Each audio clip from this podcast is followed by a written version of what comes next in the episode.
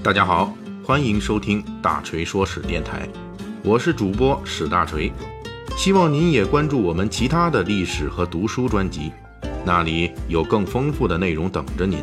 您也可以关注我的微信公众号“大锤说史”，在那里您可以伴着文字听我的声音。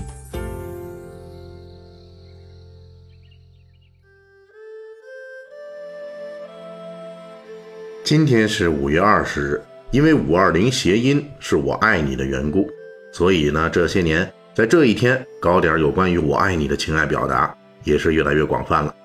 在这里，咱们插一句，其实还有人认为五月二十一日的五二幺是我爱你的谐音。之所以五二零、五二幺都会被认为是我爱你，大约是因为南北方对你这个字的发音有所差别导致的。不管怎么说。能够勇敢说出“我爱你”，并且不给对方增加额外的麻烦，应该不是一件坏事。本期大锤也要化身爱情历史专家，给大家侃一侃古时候的人是如何表达“我爱你”的，我们现代人又能从中获取哪些经验和教训？说起古代人的爱情表达方式，可能大家想到的第一个关键词就是含蓄，也就是有那么一点婉转。啊，有那么一点害羞，什么金风玉露一相逢啊，共话巴山夜雨时啊，曾经沧海难为水呀，为伊消得人憔悴呀，等等，这些都是脍炙人口的名句。这些大家都知道的，大锤就不加赘述了，以免挂一漏万。大锤本人呢，是个比较喜欢直接的人，所以更青睐一些比较直接的表达。我们本期重点讲的就是古人如何直白地表达“我爱你”。说起直抒胸臆表达“我爱你”，诗歌的荷尔蒙威力是非常强大的。古罗马最著名的诗人奥维德曾经说过：“诗歌能让女人更容易投入男人怀抱。”在这方面，可以说古代东西方是有共识的。我国诗歌的鼻祖，成书于春秋时代的《诗经》，在这方面久负盛名。大锤以前曾经说过，要追寻我国古代的一些事情的起源，《诗经》是个不错的去处。比如《诗经》中的一首《钓有梅》，诗歌采取三叠递进的方式，说的是一个女子如何用吆喝的方式来呼吁广大适龄男子赶紧来追求她。因为篇幅有限，所以这里呢只把翻译过来的现代文字给大家说一下啊。诗的第一段。哎呀，这个时间很紧迫了，听着啊，树上的梅子纷纷落地，现在树上还剩下七成了。有心追我的小伙子们呐，赶紧抓紧时间。接下来是第二段，这时间更紧迫了。树上的梅子纷纷落地，现在枝头只剩下三成了。有心追我的小伙子们啊，你们还磨蹭啥呢？啊，这是第二段，再来听这个第三段。树上的梅子纷纷落地，现在全在地上，只能用筐装了。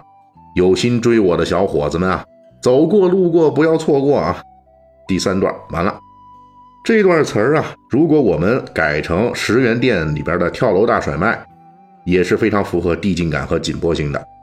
这种追求爱情的奔放，即使经过了两千五百年的岁月洗礼，到了今天，仍旧能够让我们感受到其中的热烈。当然，这一首《表有梅》从严格意义上来说是讲述少女对爱情渴望的，还不能完全算是明确表达“我爱你”。但是《诗经》三百篇必定有一款适合“我爱你”。大锤再说一首更直接的，这就是《诗经》中的《角童》。这首诗可以说是开创了两千五百年来“我爱你”的一个重要流派，这就是废寝忘食派。翻译成现代文，这首《角童》是这么说的。第一段啊，这个小冤家呀，不跟我说话，就是因为他呀，害得我吃不下饭呢。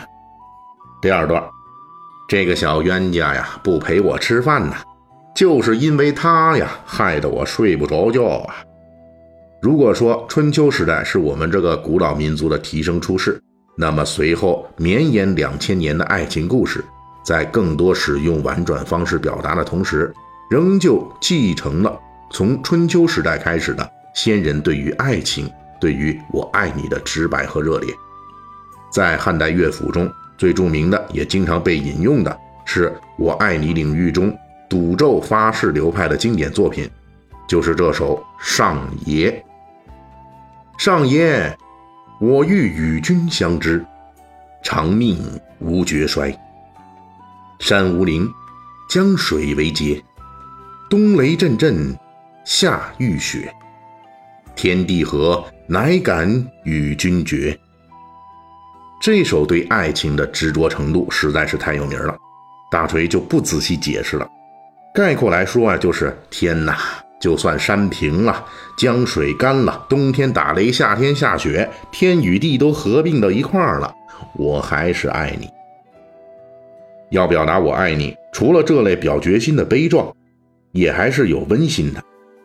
在大约公元三四世纪，也就是距今一千七百年前，在古代西域，也就是我国的西北地区，那时候的古国曾经使用过一种文字，叫做切卢文。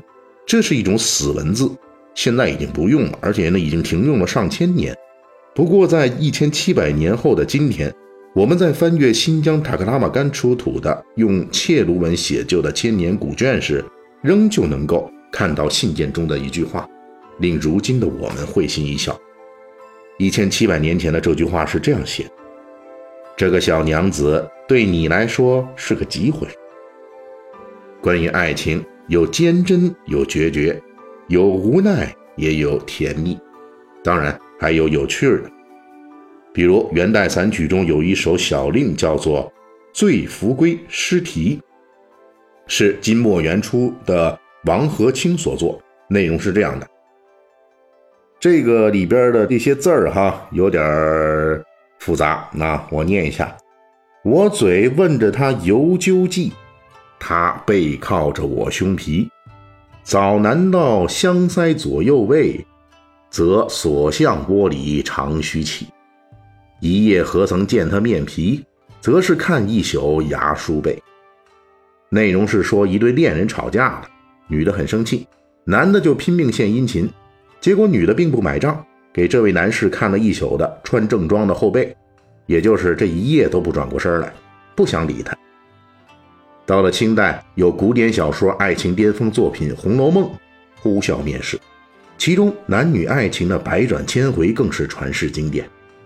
比如贾宝玉挨打，林黛玉心疼而哭泣，宝玉派晴雯给林黛玉送了两条旧的手帕，对着两条旧手帕，林姑娘就能体贴出可喜可悲、可笑可惧以及可愧五个意思来。书中是这么描写林姑娘的这段心理的：宝玉这番苦心，能领会我这番苦意，又令我可喜。我这番苦意，不知将来如何，又令我可悲。忽然好好的送两块旧帕子来，若不是领我深意，单看了这帕子，又令我可笑。再想令人思乡传递于我，又可惧。我自己每每好哭，想来也无味，又令我可愧。如此左思右想，一时五内沸然至起。总之一句话，爱你爱得好辛苦。当然，咱们前面已经说过了，比起这种女儿家的绕指柔情，大锤更欣赏直白简洁的。比如，大锤就比较推崇清代《聊斋志异》里边白秋恋故事中书生木禅公对白鸡屯化身的大美女白秋恋的表达方式。木生是这么对白秋恋说的：“闻青生，神怡爽矣。”